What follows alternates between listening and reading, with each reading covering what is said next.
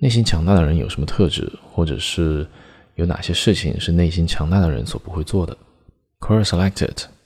What makes people mentally strong? From Joe's Hale. Ten things mentally strong people don't do. They don't waste time feeling sorry for themselves. Mentally strong people don't sit around feeling sorry about a lost game or how others in game have treated them. Instead, they take responsibility for their actions and understand that level out isn't always easy or fair. They don't shy away from change.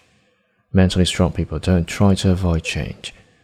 They don't waste energy on things they can't control. You won't hear a mentally strong person complaining over things they can't control. Instead, they focus on what they can control in the game, and sometimes they recognize that the only thing they can control is their attitude. They don't worry about pleasing everyone. They recognize that they don't need to please everyone all the time. They're not afraid to say no or speak up when necessary.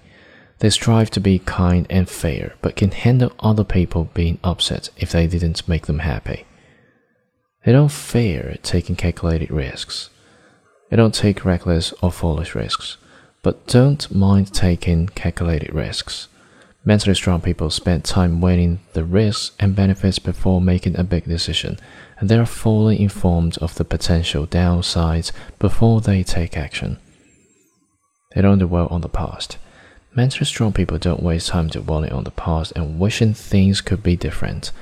They acknowledge their past and can say what they've learned from it. However, they don't constantly relive bad experiences or fantasize about the glory days.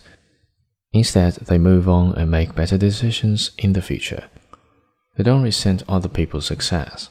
They can appreciate and celebrate others' smaller skill in the game. They don't grow jealous or feel cheated when others surpass them. Instead, they recognize that success comes with hard work, and they are willing to work hard for their own chance at success. When they play with or against a better player, they adapt what that player does and learn from him.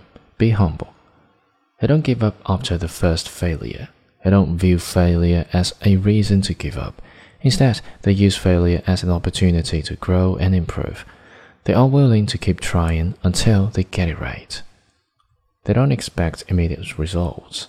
Mentally strong people don't expect immediate results. Instead, they apply their skills and time to the best of their ability and understand that real change takes time.